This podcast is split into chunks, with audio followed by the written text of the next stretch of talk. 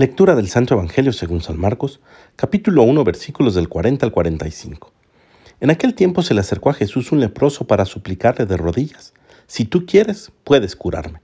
Jesús se compadeció de él y extendiendo la mano lo tocó y le dijo, Si quiero, sana.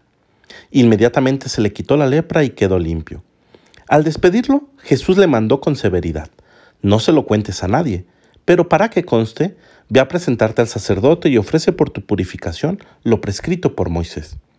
Pero aquel hombre comenzó a divulgar tanto el hecho que Jesús no podía ya entrar abiertamente en la ciudad, sino que se quedaba fuera, en lugares solitarios, a donde acudían a él de todas partes. Palabra del Señor. Qué gran mensaje nos deja el Evangelio del día de hoy. Jesús nos quiere sanos. Él siempre quiere. Y si bien es cierto que su mayor preocupación es nuestra salud espiritual y en consecuencia una eternidad en su presencia, no menos cierto es que si solo quisiera nuestra salud espiritual, no habría pasado su vida sanando a tantas personas que se le presentaron en el camino. Y por esto siempre hay que considerar dos cosas. La primera de ellas es que si mi enfermedad, si mi padecimiento o mi dolencia me sirve de medio para tener salud en el alma, es mejor pasar con esta enfermedad.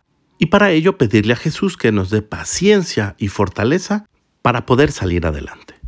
Y la segunda de ellas es que si mi salud física contribuirá a mi salud espiritual, tengo que hacer lo mismo que este leproso, creer en Jesús y pedirle a Jesús. La fe de este leproso lo lleva a romper con reglas espirituales y reglas sociales. Ellos no podían vivir en las mismas ciudades que todos los demás, tenían que vivir apartados, en colonias para personas con sus propias condiciones, y tenían que anunciarse como impuros o leprosos tocando una campana para que nadie se acercara a ellos. Pero la fe puesta en el Mesías lo llevó a romper con todos estos convencionalismos. Se expuso nuevamente a ser señalado y rechazado, repudiado incluso como ya lo había sido durante toda su vida.